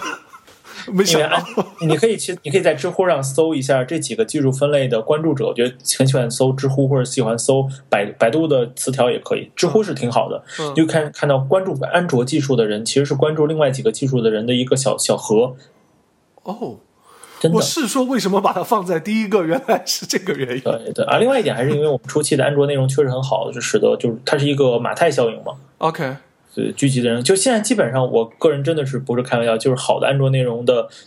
当天就全全当日所有新的好的安卓内容，我觉得在掘金里一天基本上都能都能包全了。哎，你觉得这是为什么呢？因为我我觉得在可能在还在两年前、三年前，你问任何一个创业公司，他说他要出 mobile apps，你问他先出什么，他都回答你 iOS。那么这个事情是不是在今天有所变化，还是怎么样？这其实还是说，因为你开发一个 iOS 的成本，让一个学生或让年轻的学习技术的人去学习安卓的成本是远低于 iOS。首先，大家的手机可能都是安卓的手机，嗯，其次的话呢，大家本身这个这个这个安卓开发起来。无论是 Java，就很多大学的学的东西也是 Java 嘛，嗯哼，所以说他们其实从第一天从零到一写个 Hello World，然后找到一定的技术社区，开始跟一群人混，开始学代码，下几个开源库用一用，玩一玩，搞一搞，然后在大学里面做一两个小 project，用用用用 Android 写点小小应用，这使得他很容易进入到这个世界。是，这是为什么我觉得安卓这个社区更活跃。你想，拿但凡买一个买一个能装 Xcode 的 Mac，然后再装一个 iPhone，这就多少钱了？OK，所以其实可能更多的是学生在学编程的时候，学 mobile 开发的时候，就是从这里开始的，所以它的内容会相对来说更火一些。呃，当然了，我觉得就是安卓至于 iOS 还是可玩的东西更多一点。iOS 很多，要不然是系统本身就已经开发的很好了，要不然就是很多的库就在安卓里面可能有四五种方案，四五种实现方法，人们有很多的 options，然后每个人都要写一篇经验文章，或者每个人都要开源个库，而可能对于这个这个这个呃，对于这个这个。iOS 来讲的话呢，可能就是在某一个解事情上，可能就只有一个库或者两个库都是最佳方案，然后要不然就是系系统原生的就是最佳方案，这使得它没有太多的细节可以分享。我在 iOS 里经常看到的分享是某一个系统的这个模块怎么样的用的好。啊，而且经常看到一个分享是说，哦，我做了一个新的小的动效库，我用了什么什么库，用了什么什么库，怎么样子，怎么样，怎么样，怎么样，怎么样？哎，这个这个点是真的是很有意思的。OK，所以安卓给人感觉一个百花齐放的这种社区的感 觉，对吧？反正就相比之下好玩很多吧。OK，OK，OK。最后我再问你，我你 一个你开始提到这个 Pokemon，因为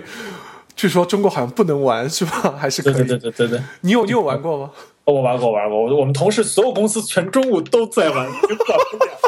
不 了。哇，能介绍一下吗？因为要完了，这个中国不能玩，那怎么怎么做？你们怎么玩的呢？首先你要连上网，用国号装下来，然后要那个造自己的代理自己的位置，然后假装自己在国外，一套系统。你你可以，大家可以在掘金里面搜 Pokemon，可以找到各种各样的教程教案。如果还搞不定的话呢，可以。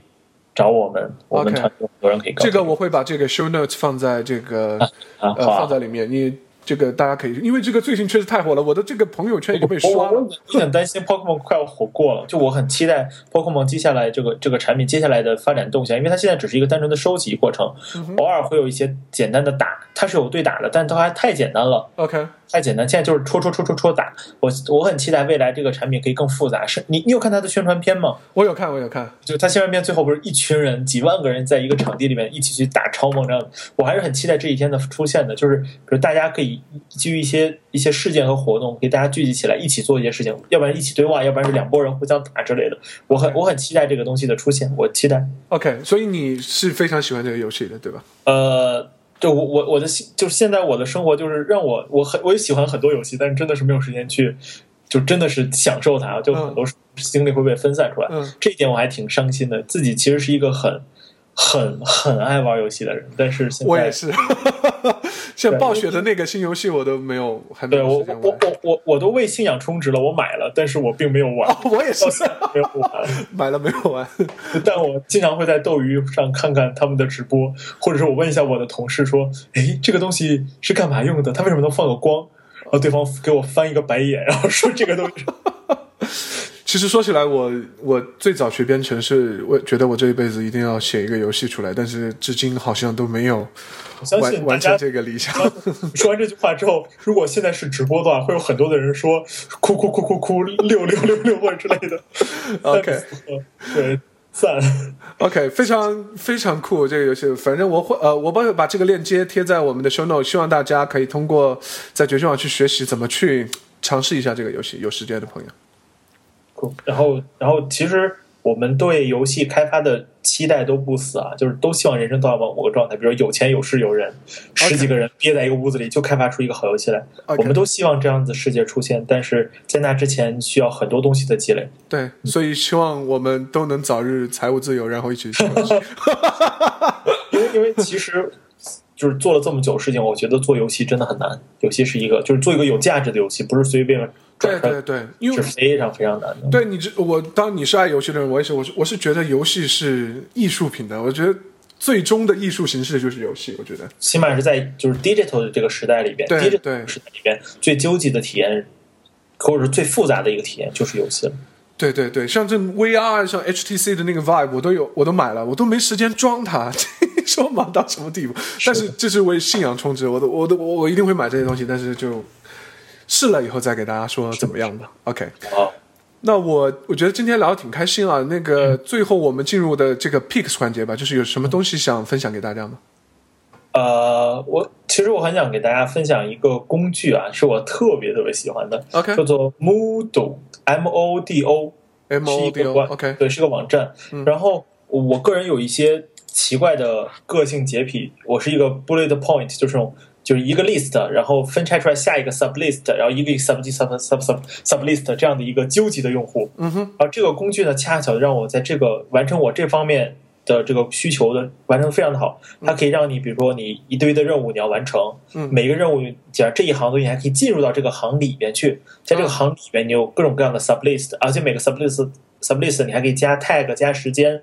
就 tag tag 的话就是 hashtag，嗯你还可以加时间，你还可以选择是否完成，你还可以选择这个东西是否是一件很重要的事情，加个 star。OK 它可以把我这么复杂的大脑，可以用我最喜欢的方式解析出来，并且存成一个很有结构性的东西。这是我长期常年非常在意的一个工具，我很喜欢它。OK，然后它是一个 online 的一个 tool 还是对，既既可以让它是一个 web web 的 app，然后但也可以用 Chrome 的那个 offline 模式，但是基本上是 online 使用，而且也需要翻墙，这点很不好。呃，但是它的一定要讲缺点啊，就是它特别的不友好，就对于初次使用的用户特别的不友好，有点像 Vim 的感，呃，它没有 Vim 那么不友好，但是是是那种 Vim 感的产品，是很很哦喜欢它的人很喜欢它，但需要一些时间适应它，不喜欢它的人学习用了以后会很高效，但是你初次的时候体验会很差，是这样的。是非常非常非常非常蛋疼的。另外一件事情，我给大家推荐一本书吧 OK 这个是认认真推荐的。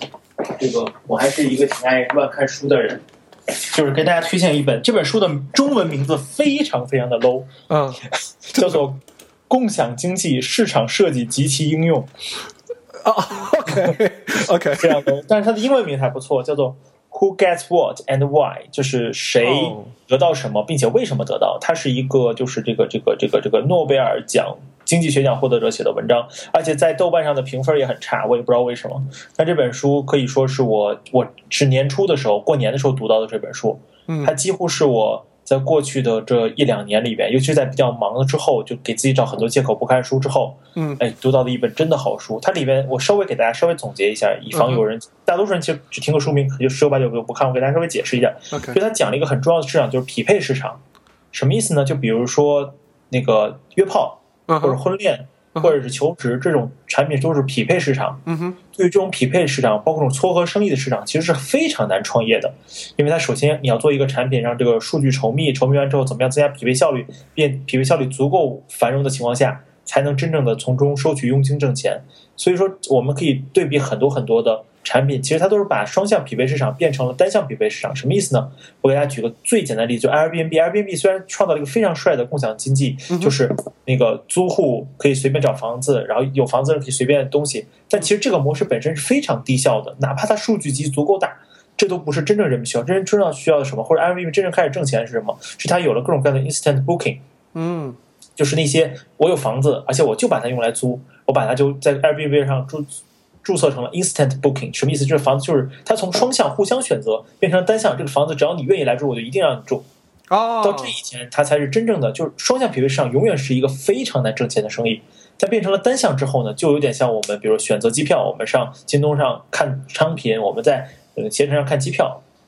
那个飞机航班不选择我们，我们选择单纯选择数据，并为之付费。哎，这个时候就其实就好做很多了。OK 这其实这本书其实就很好的解释了对于很难做的这个双向匹配市场你要怎么做，以及如何把一个很难做的双向匹配市场有效的变成一个单向匹配市场，增加你的这个这个平台的价值和效率。OK，、哎，这个东西真的很有价值。所以，所以，所以，按这个逻辑的话，Uber 要效率高的话，是真的就要很多专业司机在开的话，但是刚才我讲了，就是纯的双向匹配市场，当数据足够稠密，稠密到几乎垄断的时候，它依旧是 work 的。OK，只是说效率可能，如果是单向的话会更高，对吧？其其实就就跟出租车一样，是否就出租车如果配备上一个手用手机助手，也配备上滴滴之后，出租车应该还是比优步更有用的。OK，OK，对，OK，那 Airbnb 和这个 Uber 如果变成单向了，会不会违背初衷？我刚才讲的东西就是，其实这个东西就是无论是开玩笑单向单向，它是一个一个量级，它好这个生意好做，但可能这个生意能服务的人群和覆盖的人群就少。OK，OK，、但是双向的话呢，它的效率会低一点，但是它的总数数量级和需求量级当然是远大过单向的市场的。OK，所以说，它这本书和包括我个人都觉得，就是未来来讲，就是完全自由的双向的是真正的未来。但是这个产品，嗯，怎么做到那一步是特别难的。嗯 OK，就比如说，我稍微给你解释一下，就是我们一开始很想做外包这个生意，就是我们需要做个平台，然后公司来发活儿，然后我们聚集了这么多用户，用户可以来接活儿，然后做完之后挣钱。啊，有点像很多国外的那种 freelancer，freelancer.com，对对对 e 对 l a n c e 之类的。对对对后来发现这个东西在中国这个状态下真的太难做了，因为这是一个超级复杂的双向匹配，而且双向还不信任的匹配。对，对啊，这这个这个效率真的是很很低很低，而且这个反正就确实不好做。但是如果数量级到达一定程度，我觉得还是可以的，还有价值。但是现在来讲，OK，所以围围绕开发者要做的很多的事情，其实你们都是有想过，或者是要有可能会去设计的，对吧？对啊对啊，毕竟这个是公司嘛，还是要长期发展的。所以说，我们聚集了这第一波人，而且这一波人还在不断的，就是怎么讲，相当快的速度在增长。我个人是很很开心这件事情，但是我同时也很紧张，因为你产品到达某个状态，毕竟是要有一定的商业价值。我们也在，就是其实我们已经想得很清楚了，但是呃，这个过程是比较痛苦的，因为总是不希望去损害那个现有的产品用户的利那个那个感受的情况下，怎么样子做得更好嘛？这个嗯，蛮难的。OK，cool，、啊，那么你要 share 的东西就这两个是吧是的，是的。？OK，第三个就是 view 了，因为从刚才说话已经看出来了。对，呃，view 的话，我他们都叫我叫做 view 的安利者。对对，我看你两眼放光的感觉，虽然我看不到你，我都有这种感觉，所以呃，请大家一定要试一下，真的我也是觉得蛮酷的。OK，非常开心今天能和英明聊这么多，希望有机会到北京来拜访你们。一定一定一定 OK 请你是带腰的。希望，好好好，大肥腰是吧？好，希望掘金越发展越好，保持联系，好吧好好，好随时沟通，？OK，大家再见，拜拜。拜拜。